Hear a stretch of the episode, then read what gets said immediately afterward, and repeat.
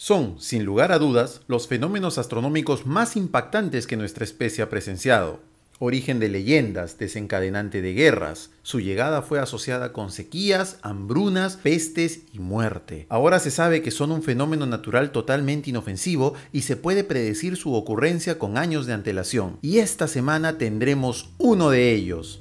Hola, soy Patricio Valderrama y esto es todo lo que necesitas saber acerca de los eclipses. ¡Vamos!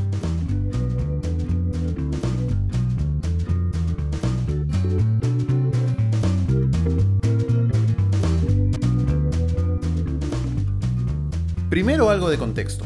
El eclipse, del griego ekleipsi, que quiere decir desaparición, abandono, es un fenómeno en el que la luz procedente de un cuerpo celeste es bloqueada por otro, normalmente llamado cuerpo eclipsante. Existen eclipses de sol y de luna, que ocurren solamente cuando el sol y la luna se alinean con la Tierra de una manera determinada. Esto sucede durante algunas lunas nuevas o lunas llenas. Sin embargo, también pueden ocurrir eclipses fuera del sistema Tierra-Luna. Por ejemplo, cuando la sombra de un satélite se proyecta sobre la superficie de un planeta, cuando un satélite pasa por la sombra de un planeta o cuando un satélite proyecta su sombra sobre otro satélite. Los eclipses del sistema Tierra-Luna solo pueden ocurrir cuando el Sol, la Tierra y la Luna se encuentran alineados. Estos eclipses se dividen en dos grupos. El eclipse lunar, en el cual la Tierra se interpone entre el Sol y la Luna, oscureciendo a esta última. La Luna entra en la zona de penumbra de la Tierra. Esto solo puede ocurrir en luna llena. Los eclipses lunares se dividen a su vez en totales, parciales y penumbrales, dependiendo de si la Luna pasa en su totalidad o en parte por el cono de sombra proyectado por la Tierra, o si únicamente lo hace por la zona de penumbra. Por otro lado, los eclipses solares es cuando la Luna prohíbe el paso de luz solar a la Tierra, interponiéndose entre esta y el Sol. Esto solo puede pasar en luna nueva. Los eclipses solares se dividen a su vez en totales, parciales y anulares. Para que ocurra esta alineación, es imprescindible que la luna se encuentre en fase llena o nueva. Así y todo, como el plano de traslación de la luna alrededor de la Tierra está inclinado unos 5 grados respecto a la elíptica, no siempre que hay luna llena o luna nueva se produce un un eclipse. A veces la luna pasa por encima o por debajo de la sombra terrestre, por lo que no se produce un eclipse lunar, mientras que al encontrarse en el punto opuesto de la órbita, la sombra que proyecta pasa por encima o por debajo de la Tierra. Con todo, cuando la luna llena o nueva ocurre suficientemente cerca del nodo, es decir, cerca de la intersección del plano de traslación de la luna con la elíptica, se produce un eclipse solar o lunar respectivamente. Los eclipses, como muchos otros fenómenos astronómicos pueden predecirse, es decir, se puede saber con mucha antelación el momento exacto de su ocurrencia y su duración. Los eclipses pueden predecirse de dos formas diferentes. La primera, que se hizo posible con el desarrollo de la informática y la computación, consiste en calcular con gran precisión las órbitas de la Tierra y la Luna, prediciendo así las posiciones exactas de sus sombras y registrando los momentos en que las sombras se proyectan sobre el otro astro. La segunda forma, que es la que se ha utilizado desde la época de los asirios y babilónicos hasta nuestros días,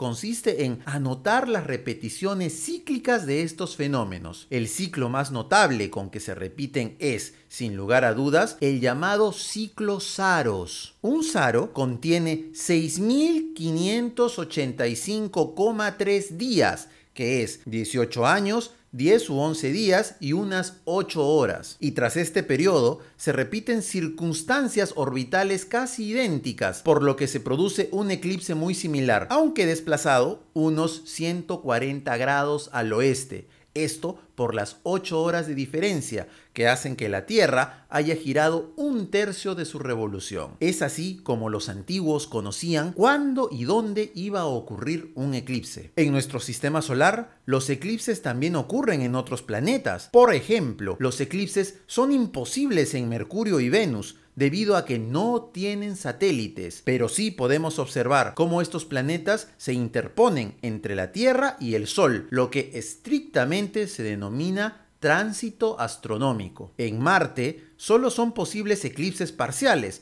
porque ninguno de sus satélites tiene el tamaño suficiente como para cubrir el disco solar. Se han fotografiado eclipses parciales desde la superficie del planeta y desde vehículos orbitándolos. La visión de Marte desde la Tierra puede ser ocultada por la luna de noche, lo que es estrictamente denominado una ocultación. Los gigantes gaseosos, que poseen muchas lunas, muestran frecuentemente eclipses. Los más destacados afectan a Júpiter, cuyas cuatro grandes lunas y su bajo eje de inclinación hacen de los eclipses algo totalmente rutinario. Casi todas las culturas tienen algún tipo de leyenda o deidad asociada con los eclipses. Por ejemplo, algunas culturas pensaban que los eclipses solares se debían a fieras que devoraban el sol. Los vikingos aseguraban ver lobos peleando por adueñarse del sol, mientras que en Vietnam pensaban que era un sapo el que se comía tanto el sol como la luna, generando los dos tipos de eclipses.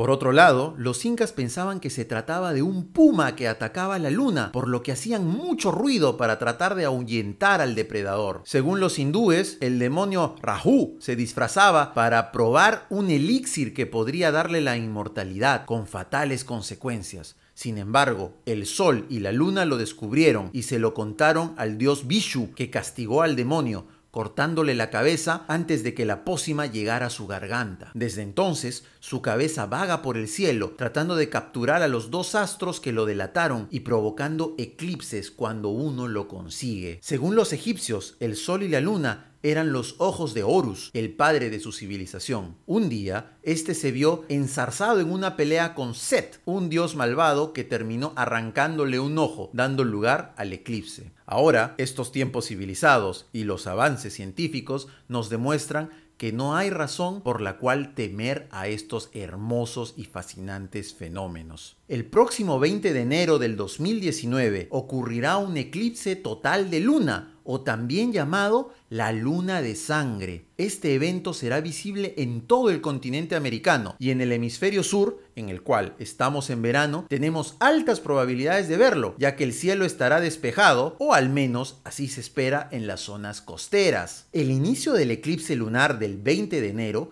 será a las 9 y 37 de la noche, en la llamada fase penumbral. El inicio del eclipse parcial es a las 10 y 34 de la noche, es decir, a partir de esa hora la sombra de la Tierra comenzará a cubrir a la Luna y veremos cómo ésta desaparece. El eclipse máximo, es decir, el eclipse total comenzará a las 12 y 2 de la mañana del 21 de enero. En ese momento veremos a la luna de color rojo sangre debido a que la Tierra se interpone con el Sol y solamente deja pasar el color rojo del espectro lumínico. Esta fase principal, y que es lo mejor del eclipse, durará hasta las 12 y 43 de la mañana. Atento, te repito los horarios. Toma nota.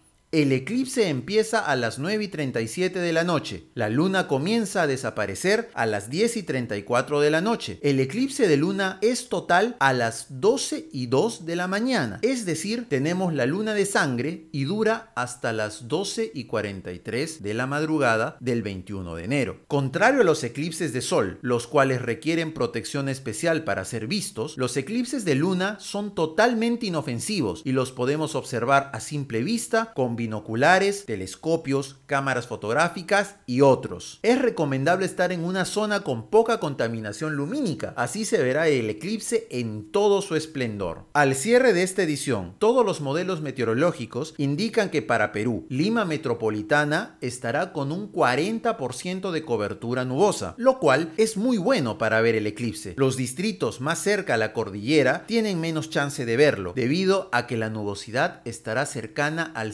70 de la misma manera, muchas ciudades al sur del Perú estarán nubladas. Sin embargo, Arequipa es la que tiene las mejores opciones para poder ver el eclipse en sus cielos. Hasta el momento, el mejor lugar en Perú para ver el eclipse de luna de este 20 de enero sería la ciudad de Pisco o la bahía de Paracas, las cuales, según los modelos, tendrán cielo casi despejado y además tienen muy poca contaminación lumínica, son la combinación perfecta. Estos datos los iré actualizando con el paso de los días en mi cuenta de Twitter. Además, si quieres saber cómo serán las condiciones para ver el eclipse en tu ciudad, escríbeme y yo te daré el dato inmediatamente.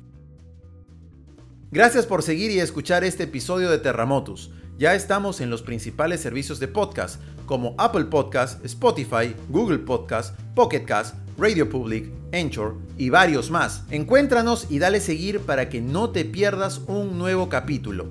No olvides de seguirme y mandar tus comentarios y preguntas a mis redes sociales en Twitter e Instagram como arroba patricio Bechica. Hasta la próxima.